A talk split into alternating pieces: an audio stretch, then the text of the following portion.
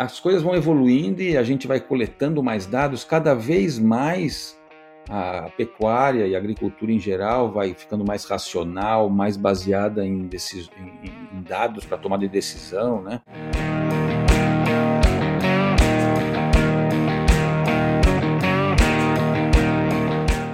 Fala ouvintes do Mais Rumen Podcast, sejam bem-vindos a mais um episódio. Eu sou Bruno Manuel Barreta, sou estudante de Medicina Veterinária aqui do CAV, da UDESC, de Laje, Santa Catarina e espero que vocês gostem bastante do episódio, assim como eu gostei de gravar. Não se esqueçam de curtir, deixar um comentário, deixar sugestões para os próximos temas e fiquem agora com a gravação.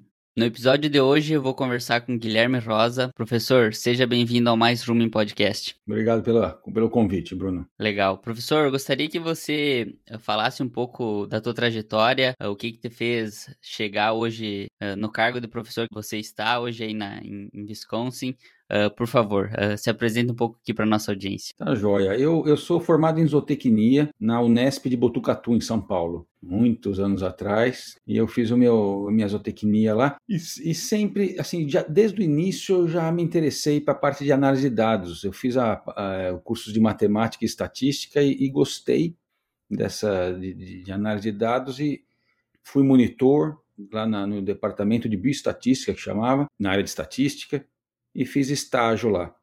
Depois, no meu quarto ano de graduação, eu fiz um estágio na área de melhoramento. Então, é, foi a tentativa de colocar essa parte de análise de dados, estatística, mais próxima de zootecnia, né? Então, tinha essa ideia de trabalhar com melhoramento genético, né? A zootecnia lá de Botucatu tem o quinto ano de, de estágio, aí eu fui fazer meus estágios, né? Fui para fui Perdigão, em Santa Catarina. É, bom, me formei e comecei o meu mestrado na área de melhoramento, lá em Botucatu mesmo. Né? E aí surgiu um concurso para professor no departamento de bioestatística. E eu concursei e eu ingressei. Ingressei numa categoria que não existe mais, que é auxiliar de ensino. Era um indivíduo na carreira acadêmica, mas sem mestrado ainda. Né? E aí, como entrei no departamento de bioestatística, pediram para eu trocar de orientador e trocar de, de, de tópico para ficar algo mais em estatística. Então, meu mestrado foi com análise de dados, análise multivariada de, de dados dados longitudinais. Terminei meu mestrado e também não poderia sair de Botucatu porque eu estava em estágio probatório. Por três anos você fica, não pode se afastar. Mas terminei meu mestrado e aí sim me afastei para fazer doutorado e eu fui para Piracicaba, na Exal, fazer um doutorado na área de estatística lá. E durante o meu doutorado eu vim para os Estados Unidos fazer o doutorado sanduíche. Então eu terminei as, as disciplinas em, em, em Piracicaba, fiz o exame de qualificação e aí eu vim fazer parte da, da, da, da pesquisa aqui com o professor Daniel Gianola. E aí defendi, eu voltei para o Brasil, defendi a, a, a, tese, e nisso Gianola me chamou para vir fazer, eu voltar para cá para fazer um pós-doutorado. Então eu fiquei no Brasil, lá na Unesp, em 99, e aí 2000 vim fazer um pós-doutorado. E aí eu fiz um concurso aqui para professor na, na, na, Michigan State University e, e, me chamaram, mas eu tinha compromisso de visto e compromisso com a, com a Unesp. Eu voltei para o Brasil, 2001 estava no Brasil.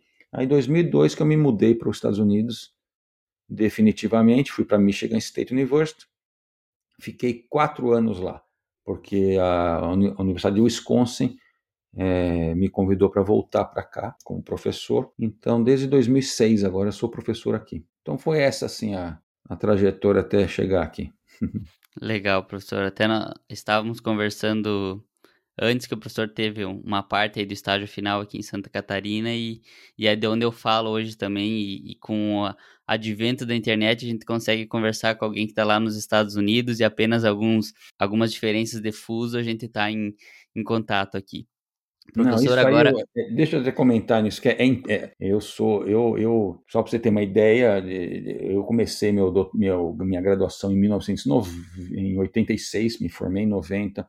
Então, doutorado meu, eu comecei em, 90, em, em 95. Então, você imagina o que, que era nessa época os computadores que nós tínhamos, a, a o telefone, a internet, né? Eu me correspondia com Gianola aqui nos Estados Unidos quando eu estava no Brasil ou depois que eu retornei, era ainda via telefone, né? Você tinha que conectar, são textos pequenos, você tinha que escrever o texto, conectar o telefone e mandar e ficar esperando. Foi, né? Uh, deu certo. Aí, dois dias depois, recebia o, o, o, o e-mail de volta. Então, é impressionante as, as facilidades que nós temos hoje e uma revisão de literatura. A gente tinha que ir para a biblioteca, e você pegava lá 20 anos de Journal of Animal Science e ia folheando um por um. Primeiro olhava os títulos dos trabalhos, aí abria o, a revista, leu o resumo, te interessou, aí você lia o paper, ou então tem que fazer cópia, né? Faz fotocópia para depois levar para casa para ler. Hoje é uma, é uma facilidade fazer uma, uma revisão bibliográfica, né? Eletrônica e no mundo inteiro então, isso aí é, é uma coisa é impressionante como. E eu vejo a diferença que tinha, assim, de, de, pesquisa, de conhecimento, comparando, por exemplo, Brasil e Estados Unidos, né? Quando eu saí do Brasil, vim para cá, você via uma diferença muito grande. Hoje em dia não tem, só se, se tiver a diferença é muito mais pela, pelo indivíduo não ir atrás, porque está tudo disponível, né? Você tem aulas disponíveis na, no YouTube, você tem material eletrônico, as pessoas colocam, né, escrevem papers e põem disponível. No... Então, isso facilita demais hoje. Boa. Nós, nós, vamos voltar a falar disso aí, professor, de como uh, esse acesso hoje está facilitando, talvez tornando mais individual ainda o conhecimento, porque vai depender do aluno de ir atrás, né? Antes disso, professor, uh, já fazendo esse disclaimer aí, pegando isso que o professor falou, o professor gostou bastante e, e acho que vem estudando cada vez mais uh, dados. Dados são. Aí tem uma frase que dados são o novo petróleo, e, e eu queria entender na ideia do professor, no pensamento do professor, quando foi que esse, essa grande quantidade de dados entrou também na pecuária? De, desde quando que a gente começou a ver, nossa, a gente tem bastante dados, agora o problema está sendo interpretá-los e não mais adquiri-los? Bom, Bruno, é uma evolução, né? não é assim uma coisa que acontece de vez, né? que não existia nada e de repente estamos atolados em dados as coisas vão evoluindo e a gente vai coletando mais dados, cada vez mais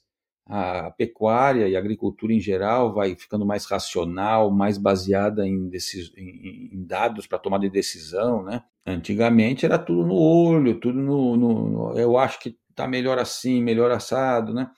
E a gente vai vai evoluindo, vai coletando, vai, vai desenvolvendo técnicas científicas e tecnologia, né? Então, por exemplo, na minha área mais específica, que eu vim da área de melhoramento genético, a gente já trabalha com conjuntos de dados grandes há muito tempo, né? Era um conjunto de dados que a gente chama de, de tall, porque de alto. Ele tem muitas observações, né, muitos indivíduos e nem tantas variáveis. Então, a gente está é, mensurando talvez 5, 10, 15 variáveis, dependendo da espécie, né? Então, pode ser peso ao nascimento, peso ao ano, peso a sobre ano, se for bovino, né? O bovino de leite, produção de leite, gordura, é, proteína, produção de ovos, o tamanho da leitegada, dependendo da espécie, né?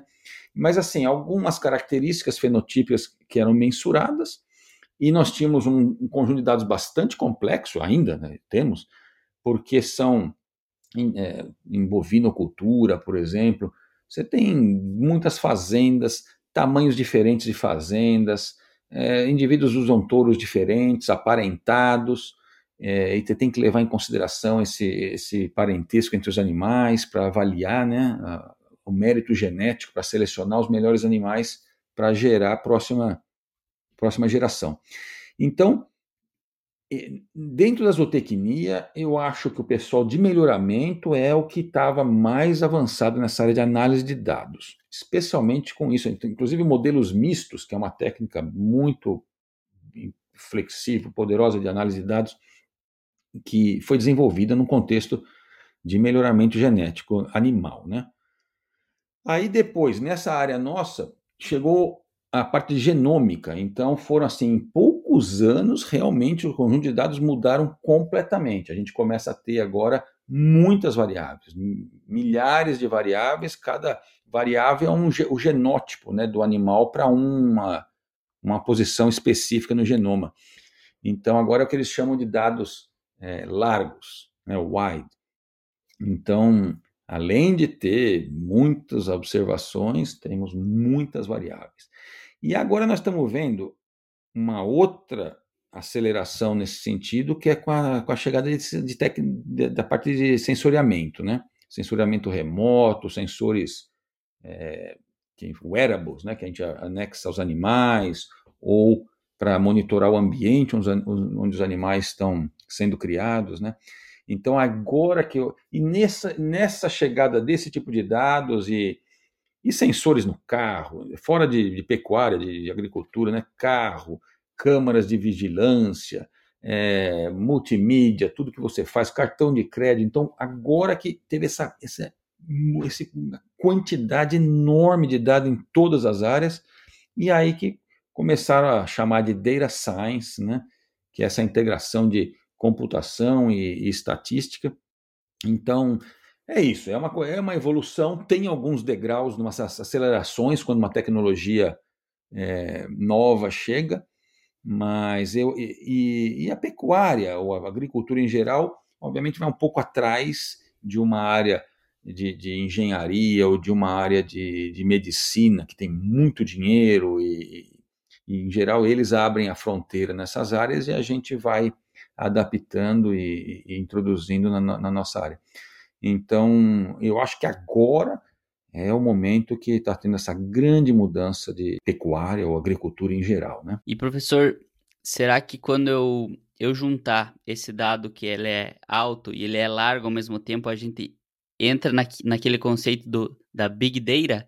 dos, é. dos big, da Big Data. O que, que seria essa Big Data, que é uma, uma palavra que um pessoal aí vem falando bastante? Quais suas características? Como é que é o, a definição do professor? O nome eu não gosto muito, é, é já está consagrado, eles falam Big Data, mas não acho interessante, porque o, o grande é, é, relativo, né?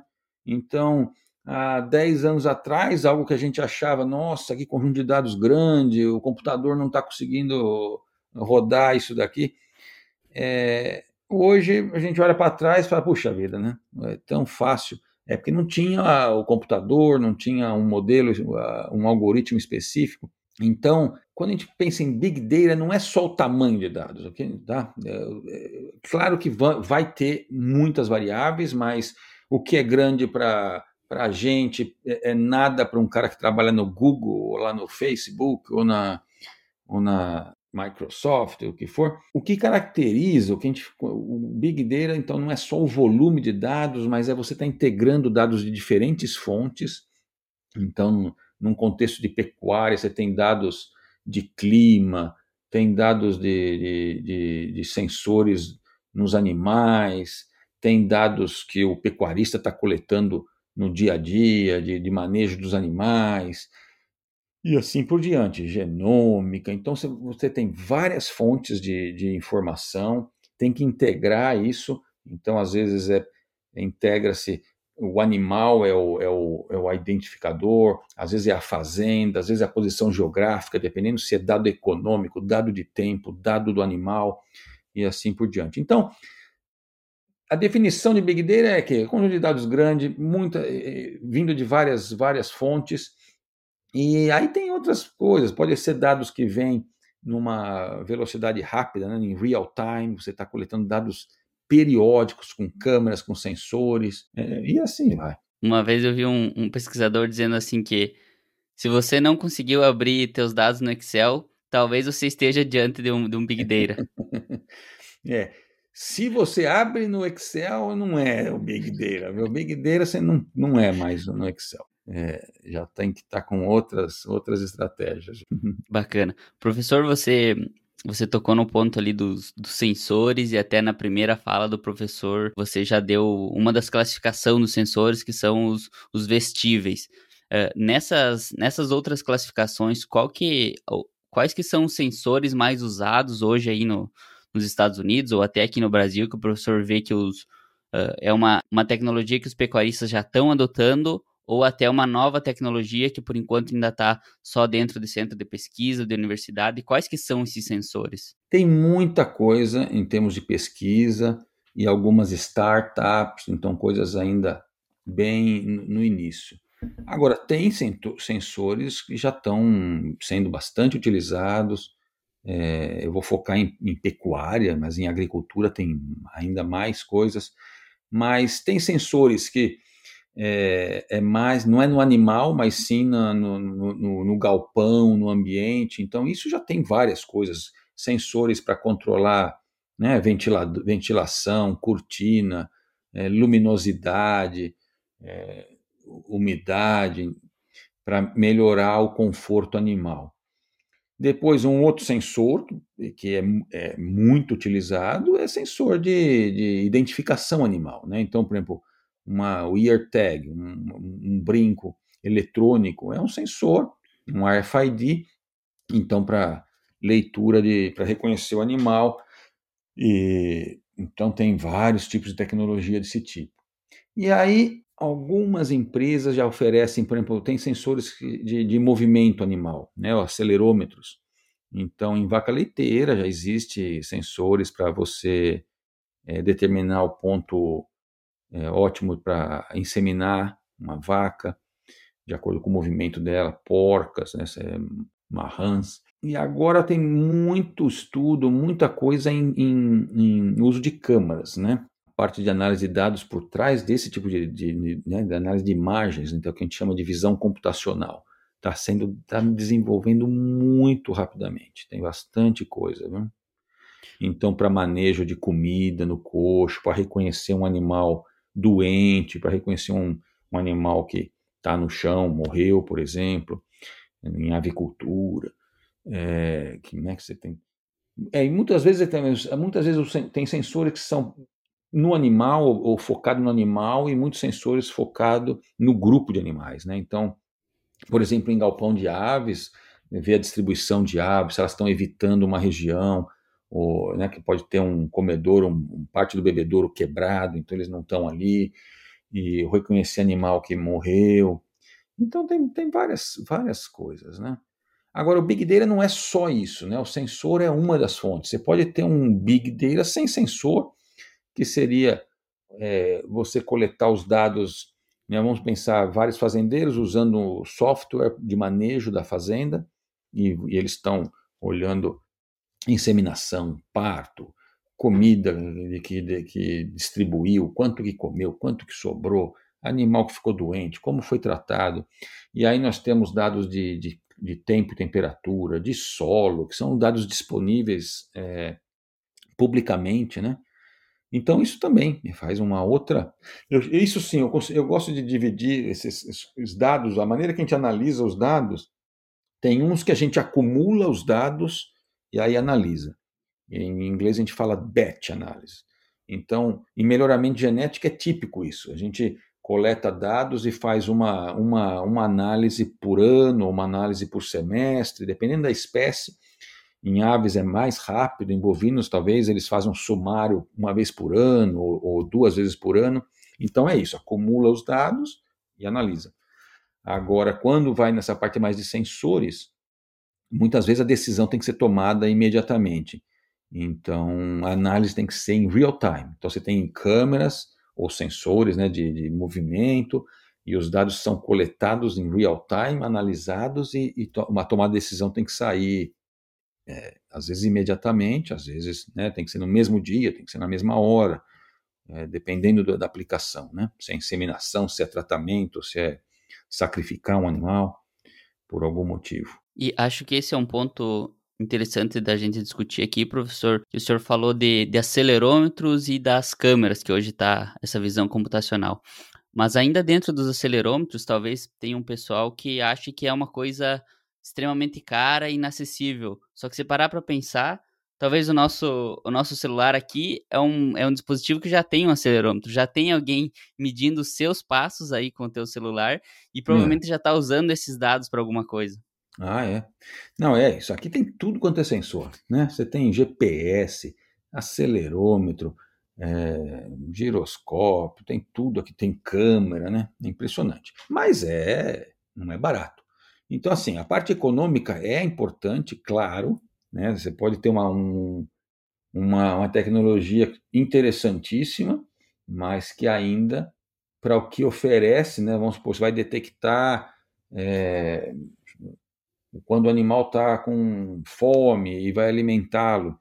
É, mas se, dependendo do custo que tem essa, essa, esse sensor, talvez seja melhor ter indivíduos passando ali periodicamente, olhando. Então, a parte econômica é importante, sim.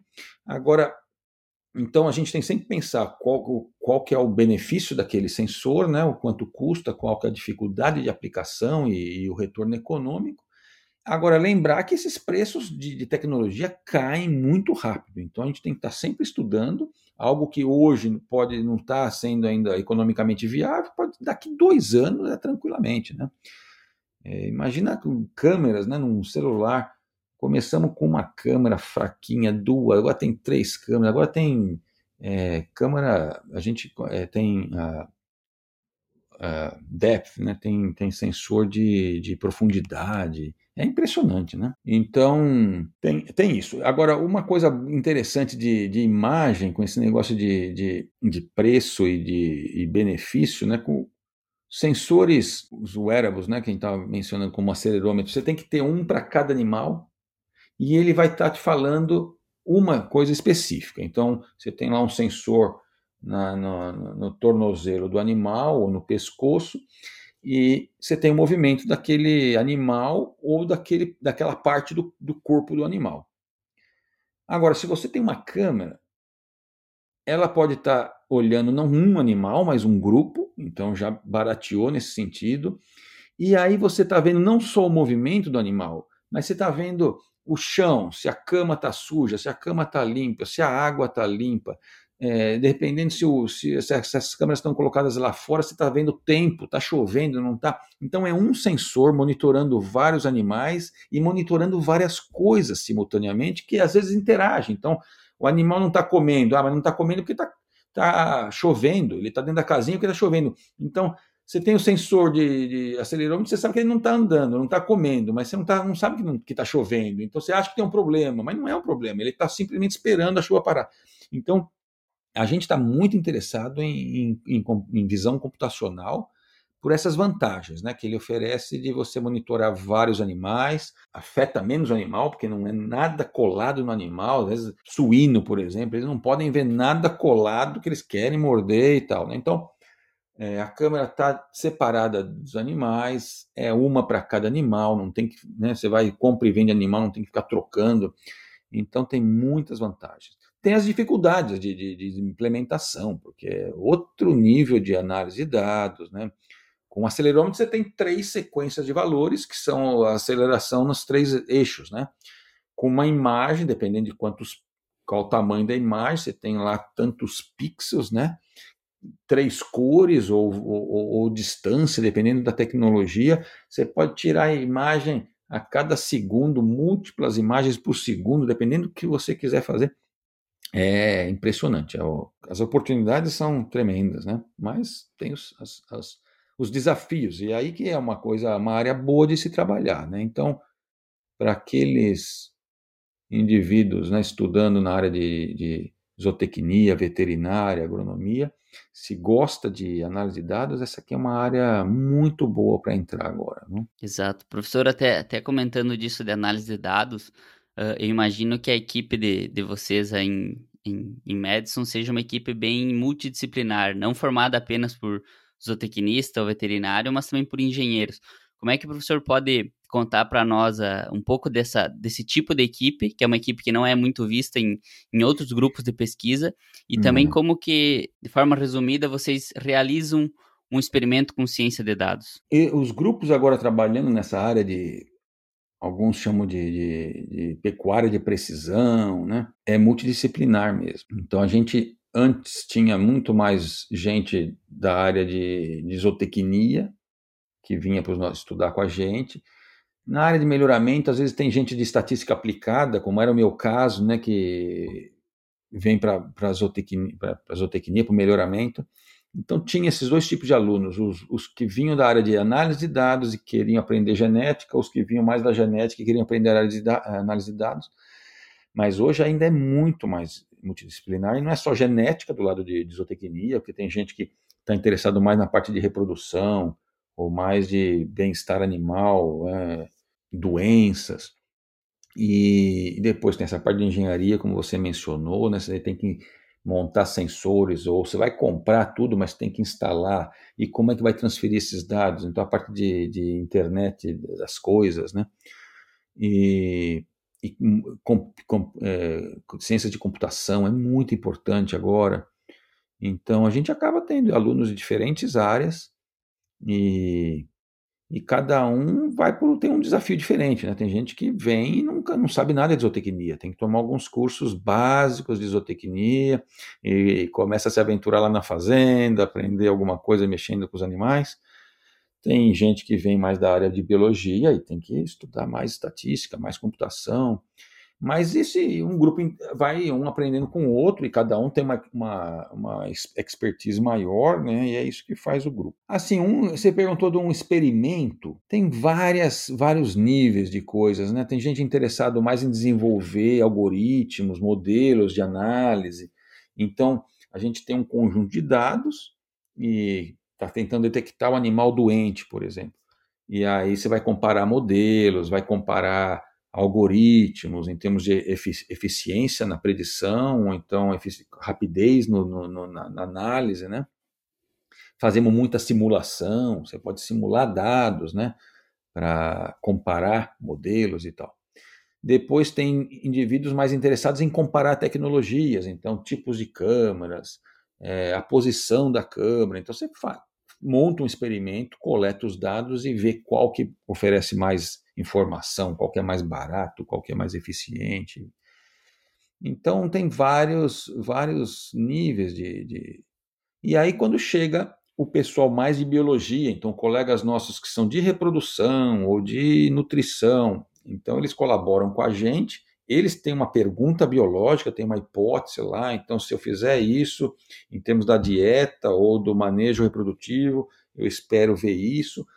E e precisa de sensores, porque, pela pergunta deles, né? Então, aí monta-se um, um, um, sistema e coleta os dados e, e, e, tenta responder a pergunta do indivíduo, né? Até uma vez eu acho que eu vi um comentário do professor João Dória que ele, ele disse que a universidade de vocês era a primeira universidade de agrárias que ia ter uma matéria específica para ciência de dados. Alguma coisa assim, professor? Duas coisas. Assim, a gente tem na universidade tem agora programa de ciência de dados, então você pode fazer graduação em ciências, além de ter estatística, além de ter computação, tem ciência de dados. Temos certificado em ciências de dados, mestrado, doutorado, então tem todo agora um programa de ciência de dados e é liderado pelo departamento de estatística de computação. Pode ser isso que o João estava mencionando, mas não acho que nós seja, nós sejamos os primeiros, não. Tem várias universidades é, no mesmo passo, eh, tem grandes universidades nos Estados Unidos, universidades que nem têm agricultura, né, universidades de, imagina o MIT, lá de tecnologia, né, Massachusetts Technology Institute, tem coisas em ciência de dados muito avançadas, né. Eu acho que talvez o João estava se referindo a ciências de dados aplicadas à zootecnia ou a precision, é, a pecuária de precisão. Ele, o João mesmo estabeleceu um curso aqui, ele tem o curso no nível de graduação e de pós-graduação, que são pioneiros, esses sim. Esses não têm. É, eu não tenho conhecimento nenhum curso parecido com o que ele, que ele dá. E eu e o João, a gente tem um curso de uma semana também, para nível de pós-graduação, que a gente oferece. A gente Agora, em setembro, vai para a Itália dar esse curso. É, esse ano tivemos na Espanha, tivemos no Uruguai. Então, a gente dá esse curso e a gente percebe que é, é, é muito bem aceito porque não existe nada similar. Não, é, porque tem que juntar a estatística, a computação, a parte de tecnologia dos sensores, né, e depois mostrar aplicações. Então, é, tecnologia de infrared, tecnologia de visão computacional, de câmeras, tecnologia de é, acelerômetro, tudo isso a gente discute lá, genômica e, e outras coisas. Que legal, professor. Agora entrando até na parte mais específica aqui dos bovinos, professor, o que, que tem, tem se estudado? Quais são as últimas linhas de pesquisa aí? O professor já falou da visão computacional, mas o que, que na prática hoje está sendo feito quanto aos, aos bovinos? Onde é que, qual que é a dor que a tecnologia está vindo e está assim mudando os entendimentos, até trazendo resultados bastante otimistas para o setor? É bovino de corte e leite ou mais corte? Pode ser ambos, professor. Os dois, é. Bom, uma coisa é identificação animal, que pode ser identificação mais de manejo da, da fazenda, então identificação para tomada de decisão interna ali, e depois um estágio muito mais avançado de, de, de traceability, né, de, de, rastreamento do animal, né, de, de nascimento até o ponto final, um abate, se for no caso do corte. Então isso tem muita coisa de, de hoje é, é dominado por, por é, brincos, né? E agora os brincos eletrônicos cada vez mais, mas tem muita pesquisa em termos de computer vision. Isso ainda é a nível de pesquisa, a gente tem muita coisa aqui, mas é, quem sabe isso vai, vai avançando, vai, vai avançar, né, quem sabe, rápido. É, então, algumas. Quando a gente trabalha com vacas, por exemplo, holandesas, e seria a mesma coisa com girolanda ou com gir, então animais que têm uma coloração diferenciada entre, entre eles, é, fica bem mais fácil né, de você reconhecer o animal. Agora, tem as dificuldades, o animal está crescendo, ou então uma vaca entra em lactação, os diferentes é, estágios fisiológicos, emagrece muito, depois recupera o peso, então é, tem que monitorar tudo isso, né, para você reconhecer um animal, mesmo que seja pela malha, né, desde bezerrinho, que é um animal bem fininho, aí vai crescendo, vai aparecendo cores que não, apare, não, não aparecia antes, né, numa visão do topo, por exemplo, se for uma câmera colocada em cima. Então, nada é fácil, mas com cor é mais fácil. Depois, quando você vai para gado Nelore ou Angus, né, é, que é tudo branco, tudo preto, dificulta. E a gente tem trabalhado então com reconhecimento facial ou reconhecimento da, da, do relevo do dorso do animal, né? E, então essa é uma área que está bastante, tem muita pesquisa.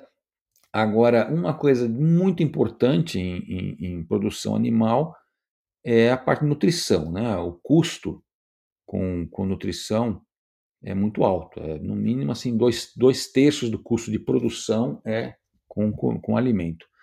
Então, monitorar quanto o animal come, monitorar a comida no coxo, né? não deixar faltar para você maximizar o, a, a, eficiência do animal, a produção do animal. E a eficial, a, maximizar a eficiência da, do sistema. Né? Nem sempre o animal na maior eficiência, mas na maior eficiência do sistema. E, e não deixar falta, sobrar comida que perde propriedades nutritivas ou estraga, né? chove em cima e tal. Então, tem muita coisa nesse sentido de, de, de tentativas de desenvolver é, tecnologia e métodos para monitorar o consumo e monitorar, o, é, ajudar no manejo né, ótimo do, do alimento. Detecção de doença é outra coisa que tem que ser feito, tem, tá, tá muito interesse né, de, é complicado, não? Uma fazenda extensiva ou um confinamento com milhares de animais é muito difícil, né? Você tem que ter um indivíduo passando entre os animais todo dia, toda hora olhando, procurando o indivíduo que está mancando, indivíduo que está com coriza, indivíduo tossindo. Então, sensores pode ser microfone para pegar som, né, para ver animal tossindo, locomotion para ver o, andar na vaca, vaca de leite, tem muito problema, né, de, laminite. Então, essa é outra área também. E outras coisas como contagem de animal, simplesmente para inventário, né? Então, a parte de visão computacional também. Tem muita gente trabalhando nisso e eu acho que vai ajudar demais, né? Então, agora, contando, você carrega animais, descarrega, ou mesmo na fazenda, Cada vez que muda de piquete, está contando todo mundo, vendo se está todo mundo ali. Então tem muita coisa acontecendo. Professor, nesse ponto da, da nutrição animal, uh, a gente sabe que hoje os, os modelos nutricionais, os, os software de nutrição, assim, a gente faz uma estimativa sempre do consumo. Porque o que o animal está consumindo é quase que uma coisa uh, inteiramente prática, é só o animal que vai nos dizer. Tem já alguma, alguma inteligência artificial, algum sistema, algum monitoramento que, que consiga predizer com mais uh, precisão esse consumo animal? Tem, em, em, geral, a gente trabalha com grupos de animais, né? Então a gente, a gente otimiza para o grupo, para a média do grupo. Então tem alguns comendo a mais, alguns comendo a menos, e tem essa ideia, essa estratégia a ideia de, do pessoal que faz o nutrição, eh, nutrição de precisão é tentar determinar a necessidade daquele indivíduo, né? Então tem algumas coisas já, aí entra a parte econômica a gente estava conversando antes, o que tem, o que existe ainda, não sei se é economicamente viável, por exemplo, em suíno você tem é, o animal vai comer, ele sobe numa balança com as patas dianteiras, você já tem uma estimativa do peso do animal, então você sabe como é que está o crescimento dele, e você mistura a ração adequada e, e faz a, o fornecimento do, da quantidade adequada, né? Algumas coisas experimentais já existem e pode ser que tenha algo já mais mais do ponto de vista de, de comercial, mas eu acho que é muito inicial. E melhoramento, sim, porque tem um indivíduo ali que você quer selecionar um indivíduo, ele vai produzir sêmen para milhares de, de, de, filhas, por exemplo. Então, se usam sensores e comedores automáticos, sabe exatamente quanto o animal está comendo, para medir a, a eficiência alimentar, né? Mas é isso, é, é uma tecnologia que certamente é, faz sentido economicamente para aplicar num, num, contexto de melhoramento. Você está no topo da pirâmide em termos de, de, de mérito genético para disseminar depois, então você multiplica isso e dilui o custo, né? Mas na base, na parte de comercial, ainda é difícil isso, né? E depois tem outras complicações, assim, não é só a tecnologia, é depois o que fazer, né? Então, você vai alimentar os animais é, o mais próximo da necessidade de cada um, então, ou você vai querer justamente aumentar a homogeneidade, então segurar o animal que está crescendo muito, você segura um pouco, o indivíduo que está crescendo pouco, você quer... Porque a homogeneidade é muito importante na parte comercial também. E não adianta você ter animais prontos muito antes dos outros, que você não vai vender, né, nos, suínos, começar a vender alguns poucos animais e vai ter lá a tua baia com poucos animais, juntar, você sabe que vai dar uma brigaiada de novo, você tem que definir hierarquia. Então, tem toda essa parte, é muito interessante, que é, é muita coisa para ser estudada ainda, né, para é, desenvolver a tecnologia, né, torná-la viável e depois é, desenvolver a melhor maneira de usar essa tecnologia na tomada de decisão na fazenda, né? Então é isso, é muita coisa ainda por, por vir. Legal, bastante coisa para desbravar também, professor. É. E, e, entrando num ponto que eu, eu, imagino que já tenha virado até discussão, não na pecuária agora, mas na sociedade de um modo geral, professor, e, e eu queria saber a opinião do professor. Quando a gente está lá coletando todos esses dados, imagino que também tenha universidades, às vezes cooperativas, indústrias envolvidas. Quem que é o dono desses dados? Como é que quem, quem seria o dono? Porque é como se fosse uma, uma, um grande volume lá que às vezes alguns tiram, interpretam de uma forma, outros de outras, mas quem que seria o dono dos dados? É, essa é uma, é uma pergunta interessante e não, acho que não está bem definido ainda, viu? Isso aí tem que, em cada situação tem que ser conversado isso, né? O que acontece hoje em dia é que, em geral, né, você tem dados coletados por diferentes empresas. Você pensar numa uma, uma granja leiteira, tem lá a empresa de, de ordenhadeira de, de robô. Depois tem uma empresa de nutrição, tem uma empresa de, de, de melhoramento, tem uma empresa de. ou múltiplas, né, na mesma fazenda, vários fornecedores de sêmen, de, e, e eles têm dados. Você juntar tudo isso é, não é fácil, porque cada um é, tem medo de, de, de, que a outra empresa vai competir com essa, ou mesmo que seja uma empresa de outra área, de nutrição e melhoramento, mas elas não sabem como vai ser usado os dados. Então, a gente sempre que a gente tem uma pesquisa, não é fácil é, botar todo mundo na mesa, conversar, explicar qual é o objetivo, quem que ganha com isso e tal. Agora, no fundo, às vezes pode ser que no final das contas vai ser o produtor que vai ser o dono dos dados. Seria interessantíssimo se a gente conseguisse monetizar tudo isso, né? Então, se você com a junção desses dados e análise consegue tomar melhores decisões, então aumenta uma eficiência, todo mundo tem que ganhar, né? Tem que baratear o custo da comida para o consumidor pagar menos, tem que aumentar o ganho para o pecuarista, porque ele melhorou a eficiência, tem que melhorar o, o ganho para a empresa. Então, tem que ser diluído, né? Se, se, se, tem um ganho, tem que todo mundo ganhar, né? Porque é, senão não vai para frente, porque se um só fica com, com os lucros, as, os outros setores não vão querer contribuir com aquilo, né? Então, eu acho que essa é outra área que também vai, vai, vai se evoluindo junto com tudo que a gente está conversando aqui, né? com a parte tecnológica, com a parte de ciência. Essa é, é importantíssima. Né? E a outra também, mais uma, um, um complicante, é de como é que a sociedade se adapta a tudo isso. Né? Não só na pecuária, nós estamos vendo na, na, nas escolas, como é que a gente se adapta às novas tecnologias, agora com essa parte de inteligência artificial, ChatGPT. então, quando a gente põe tecnologia na, na, na, na, na fazenda, tem gente preocupada com será que vai, vai tirar é, emprego de, de indivíduos, onde que, como é que vai, vai fazer? Então, tudo isso tem que ser conversado. E depois cada país é diferente. Aqui nos Estados Unidos tem uma deficiência né, tem de, de, de mão de obra, então os sensores são muito importantes no, no sentido de realmente fazer coisas que aliviem essa, essa pressão no, no, na contratação de indivíduos. Você vai numa fazenda na, na Europa, por exemplo, que são fazendas muito menores, é, familiares, talvez na Espanha não seja tão, tão assim, é, os indivíduos nem às vezes têm uma restrição maior no sensor, porque eles falam: não, eu, eu quero ser o sensor, eu sou o melhor sensor, eu faço isso.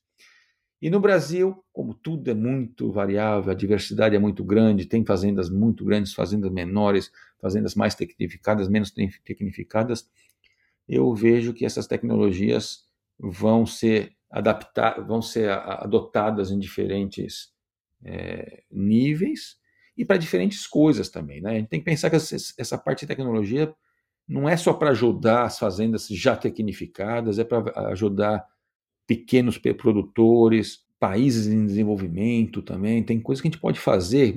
São pecuaristas pequenos que não têm uma, uma um sistema de obtenção de dados, de mensuração das, das, das características produtivas, por exemplo, fáceis, não tem um, é, coleta de dados de pedigree, então não tem como analisar os dados né, de, um, de, uma, de um país inteiro, de uma região inteira para desenvolver um programa de, de seleção. De repente, agora, com genômica, você já consegue estimar também o parentesco entre os animais sem a obtenção, sem ter, parente, sem ter o pedigree. Com sensores, consegue estimar peso, estimar consumo, então não tem que ter o um indivíduo mensurando, né? Você teria. Então tem diferentes coisas que podem ser feitas também para ajudar pe pequenos pecuaristas, né, e grupos de pecuaristas e especialmente países em desenvolvimento. Interessante, professor. Indo aqui para o final, o professor já comentou aí dos desafios, eu, eu também concordo que um deles seja essa interoperabilidade, ou seja, o pessoal que está coletando dados da ordenha tem que conversar com o pessoal da nutrição e o produtor tem que estar tá sabendo, ele tem que meio que é, juntar essas informações para tomar a melhor decisão. É. E, e, até, até nesse ponto, Guilherme, a, aonde que tu enxerga que deva residir esse manejo dos dados? Seria com a indústria, com o produtor, ou só com uma universidade que vai vender essa tecnologia? Ou qual que seria o papel de cada um do, dos elos aí da cadeia? É, é difícil dizer exatamente como é que vai ser. Eu não é no produtor, porque isso aqui é algo, como a gente estava dizendo, a parte é, é multidisciplinar, tem que ter indivíduos treinados em computer science, em estatística. Em... Não é o produtor, não, o produtor é quem está gerando esses dados, parte dos dados, porque outros dados vêm, como eu falei para você, de clima, de econômica e tudo. Em geral, eh, as coisas começam numa universidade, então um pesquisador, um grupo de pesquisa que tem uma, uma ideia de fazer essa junção de dados e ver como que tipo de decisões podem ser beneficiadas com isso. Mas começa com uma pesquisa e no final tem que sair da universidade, porque não dá para esse tipo de coisa não, é, tem que ter uma, uma visão de longo prazo, né? A gente na universidade recebe, faz, você desenvolve um projeto, recebe o financiamento, lá tem quatro, cinco anos de um projeto, e depois que acabar o dinheiro, o que acontece? Né? Depois de tanto trabalho, então tem que ter isso de, de começar numa, numa universidade e, e depois desovar para uma empresa levar isso para frente. Né? Então pode sair como um spin-off da universidade, como uma, uma startup, depois vai crescendo, uma outra, uma empresa maior absorve depois, ou sai, muita, muito disso já sai em parceria já com empresas e universidades, de maneira que depois já sai é, como um produto comercial. Eu acho que tem que ser, assim, tem que ser ou um plano estadual, federal do governo estabelecer, né? Então tem, fala, vamos dizer que a Embrapa vai desenvolver algo e vai ser responsável por isso para o resto da vida, ou então tem que ser um, um, um financiamento de uma pesquisa, mas que depois tenha continuidade para algo comercial depois, né? Eu, é, assim, é difícil também. E cada indústria, tem indústrias mais fragmentadas, como uma indústria de bovino de corte, gado de leite, tem indústrias que já são é, verticalizadas, né, toda integrada, é, especialmente é, aves e suínos também. Então, também, dentro de cada empresa, empresas desse tipo, de repente, desenvolvem dentro delas mesmo essa parte de, de, de, de inteligência artificial e, e, e faz as, as, coisas deles lá. Mas, em geral, isso vai ser feito com uma outra empresa especializada nessa área de data science, porque é muito, é muito complexo, muito interdisciplinar então tem que ser uma empresa muito grande para ter esse poder, de poder montar um grupo grande o suficiente para ter autonomia completa.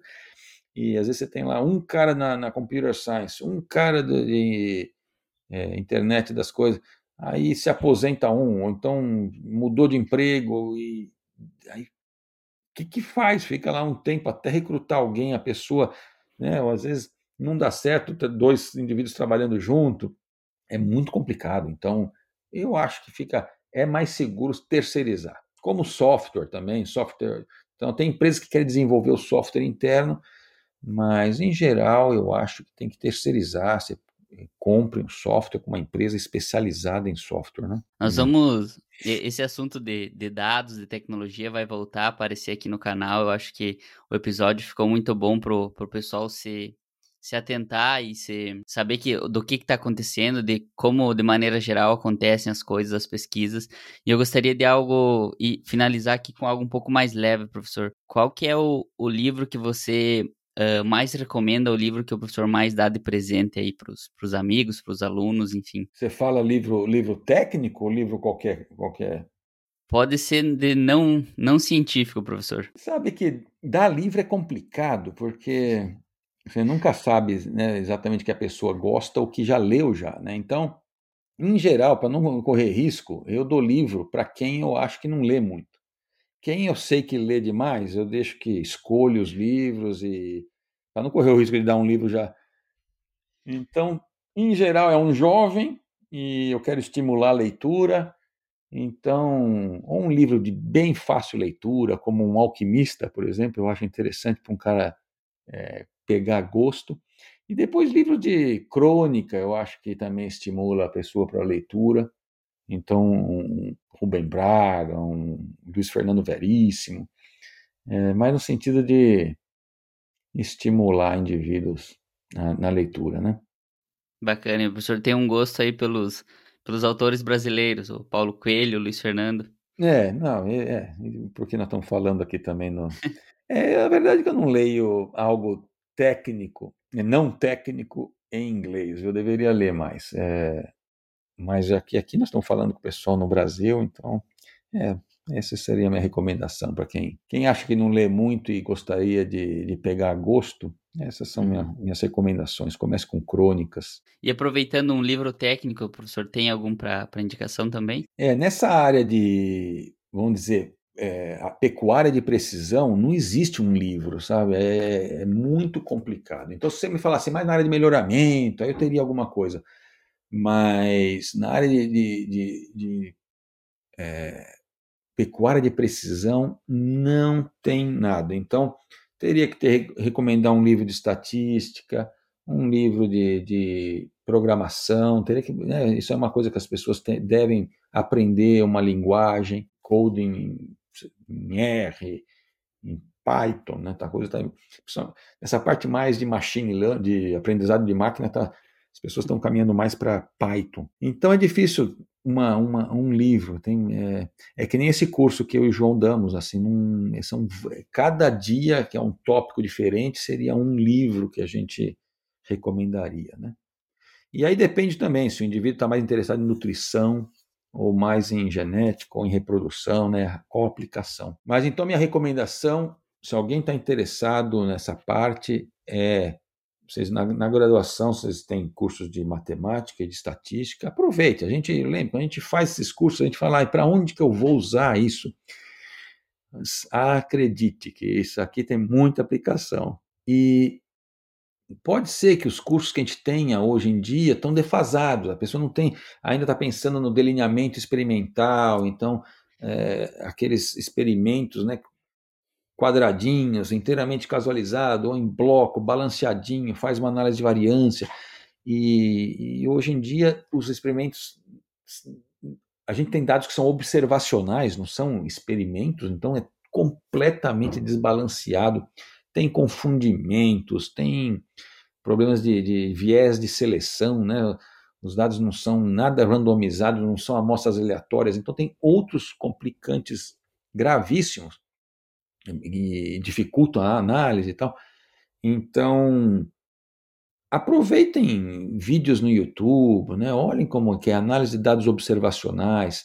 Tem um livro que eu acho muito interessante que chama Causation and Correlation in Biology. Então, causa, cal, efeitos de causa e correlação em biologia, para ter essa, essa a noção dessa diferença, né? quando você vê uma associação entre duas coisas, se não foi randomizado, é difícil você falar que é causal, né? Que um causa o outro, né? E é isso que a gente vê. A gente coleta dados, você tem um mundo de, de associações, né? E existem métodos específicos de análise para você tentar. Que a gente faz isso em epidemiologia, em humanos, né? Você não pode fazer experimentos muitas vezes. E tem coisas que, que nem Imagina veio o Covid, né? Aí a pergunta: usa máscara ou não usa? Vacina ou não vacina? Que vacina? Não tem nem tempo de fazer experimento. A gente vai olhando o que está acontecendo e vai tentando é, tomar decisão de acordo com o que vai aprendendo.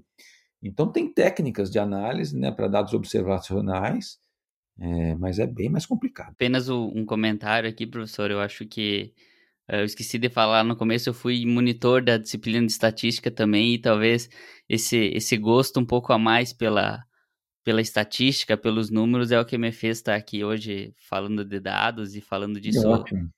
dentro da pecuária. Você entender que correlação não é ca causalidade, então uma coisa só porque está junto com a outra não quer dizer que causa, né? É. E outro comentário é dessa, de às vezes aprender programação, uma coisa que um tempo atrás não se falavam. Até uma vez eu vi um, um, um, estudioso falando que a linguagem do futuro diziam que era o inglês, mas hoje não, é a linguagem da programação do futuro. Você tem que saber um pouco disso também. Tem que saber. A verdade é que tem, já tem tecnologias que ajudam muito, né? O ChatGPT, por exemplo, você pede para, oh, eu quero fazer um, um programa para ler essa imagem aqui, fazer isso te auxilia muito. Mas, como tudo, quando você usa uma tecnologia, se você sabe um pouco, ajuda você maximizar o benefício daquela tecnologia, né? Não pode ir cego, né? E usar e que às vezes você não reconhece um problema que está tendo, né? Então eu acho que tem que estudar um pouco de, de, de, pelo menos de lógica de programação, né? Porque a linguagem muda, você aprende uma hoje, amanhã tem outra melhor, mas essa parte da lógica e matemática, né? É muito importante. Pegando esse gancho, professor, de, de uh, o professor é, eu sei que o professor é pai também e é aluno, é aluno não é, professor há vários, há alguns anos, o que que o professor acha que hoje, na sua opinião, difere um aluno normal de um aluno de sucesso? É, essa a vontade de aprender né, e de buscar. Isso aí, você começou dizendo isso no, no, no começo aqui de, de que fica muito mais no indivíduo agora, né? Porque realmente a gente vai numa sala de aula, tem lá uma, uma, uma aula, todo mundo assiste aquilo, é, mas o que vai diferenciar é, quanto, é o quanto que você vai atrás. E não é só estudar então aquilo que o, que o professor te passou, porque o professor pode ter uma opinião ou pode achar que uma parte é mais importante, tipo, expõe aquilo, mas tem outra outra coisa que o professor não explorou tão bem, porque talvez não, não ache importante ou não tem ideia. Então a gente tem que buscar. É, eu falei, é tão fácil, né? pega na internet. Eu estou no carro, eu ligo um podcast e escuto é, tá no chuveiro lá, põe para escutar alguma coisa. Então, abre um YouTube, estou almoçando lá aqui nos Estados Unidos, você sabe, a gente almoça na frente do computador, traz a comida. Os americanos trazem um, um iogurte, uma fruta e um sanduíche, às vezes, né? Na nossa turma lá, os brasileiros trazem uma comida e esquenta, né? Mas eu como na frente do computador. E ali eu estou vendo, ou estou lendo notícia do Brasil, por exemplo, ou estou assistindo no YouTube uma aula. Então, eu sou aluno ainda, todas, ninguém para, né? Então, eu abro lá uma aula de qualquer. Escutei um tópico interessante, não, não sei o que é aquilo, assisto uma aulinha. Então, tá tudo ali. Que nem aquele cantor Falcão fala, só não morre quem não quiser. Então, você quer estudar, tem material, é, os livros, né, que são caros, especialmente em em real, você comprar um livro estrangeiro, mas a maioria deles está o PDF disponível na internet e os artigos, às vezes a tua, a tua escola não tem acesso a uma, a uma revista, peça para um amigo eh, que está numa outra universidade ou está no exterior, te manda. Né? Então é, é, isso, é só correr atrás. Né? Outra pergunta que sempre me fazem, fazem é se, se eu prefiro um aluno que vem da zootecnia e que está interessado em, em na parte de análise de dados, eu pego um cara mais da, da de estatística e computação que está interessado em aplicar. Eu não, a princípio, não tenho preferência. É, eu, eu vejo isso, é o interesse do indivíduo. Se eu percebo que o indivíduo quer chegar mais longe, é só dar oportunidade para esse indivíduo. Por último, como é que o pessoal entra em contato com o professor? Como é que o pessoal pode achar você ou o grupo de pesquisa aí do, do professor? E também se tem alguma mensagem final aqui para a audiência. Uma mensagem final, eu vou começar, depois eu falo de, como me encontra. É isso, uma coisa é. Para mim, vir para o exterior abriu muitas portas. É, eu ter feito a graduação e o mestrado na mesma universidade é, me deu uma vontade de sair porque eu percebi que você é muito, acrescenta muito mais se você muda de instituição. Porque, pelo mesmo motivo que eu falei, professores têm os vieses ou as diferentes expertises deles. Você muda de ambiente, vai ter contato com outro grupo de pessoas, outros professores e aprende muito. Então, quando eu saí para Piracicaba e durante meu, meu, meu doutorado em Piracicaba vim para cá, assim, eu aprendi demais, foi muito bom. E além de aprender, você faz contatos que depois abrem portas no futuro também. É, no Brasil, me dá a impressão que muitos alunos acham que é inatingível isso, né? Então, eu diria assim que tentem fazer estágio no exterior, ou se começarem o mestrado ou um doutorado, tentem fazer o sanduíche. Existem bolsas para isso, que você tem que aplicar. Tem fases melhores e piores no Brasil. Agora, existem oportunidades nos Estados no, no, exterior também. Né? falo dos Estados Unidos, mas pode ser Europa, pode ser na Austrália, pode ser na Ásia. É, e os alunos têm que contactar. É, se você encontrou é, um paper que você leu, gostou muito do, do, trabalho, ou assistiu uma aula no YouTube, gostou, contacte o indivíduo. Perguntei, tem alguma oportunidade? É, eu gostaria de fazer um estágio, gostaria de fazer isso. Se tiver ou não tiver bolsa, né? Aí conversa, de repente tem é, bolsa. Eu tenho é, agora, por exemplo, dois pós-doutorados brasileiros e uma doutorada do Brasil, os três com financiamento meu. E tem uma doutorado sanduíche agora e que está com financiamento do Brasil. Então as duas coisas podem acontecer. Agora saiba que para conseguir uma bolsa no Brasil, você tem que ser diferenciado. E para conseguir uma bolsa no exterior, para alguém que não te conhece, que você está contactando, você tem que ser top, top, top. Então, a minha recomendação é isso: saiba que existem oportunidades, não se acanhem, escrevam, entrem em contato. Mas antes disso, faça a lição de casa. Não chegue com um, e-mail. Às vezes eu recebo e-mail, Dear Doctor, ah, gostei, eu vou falar em português, né? Estimado senhor ou senhor professor, não põe nem meu nome. Estou muito interessado na sua pesquisa e tal. Já, eu já nem leio. Eu percebo que isso aí é alguém que tá, fez um e-mail padrão e está mandando para um monte de gente. Então não tem nada a ver. Agora, então tem que. Você tem. Né, você lê um trabalho, você está sabendo o que o cara está fazendo, você fala com ele, olha, eu gostei muito disso, estou fazendo algo semelhante, seria inter... já é, muda o nível da conversa, né? E se você tiver um CV onde você mostra que você fez estágio, quem sabe já participou de congresso, apresentou um trabalho, quanto mais coisa melhor, né? É, aumenta a tua chance de conseguir financiamento no Brasil e muito mais é, é, no, no, exterior. Mas as oportunidades existem. Tá? É, Para me achar, eu não, é, eu não, sei se eu falar. Meu, o meu e-mail é grosa, G de Guilherme, rosa, né? Grosa, tudo junto, arroba whisk, que são as quatro primeiras letras de Wisconsin, W-I-S-C, ponto edu, de educação. Mas se você fizer um Google aí de Guilherme Rosa, Wisconsin, você vai me achar.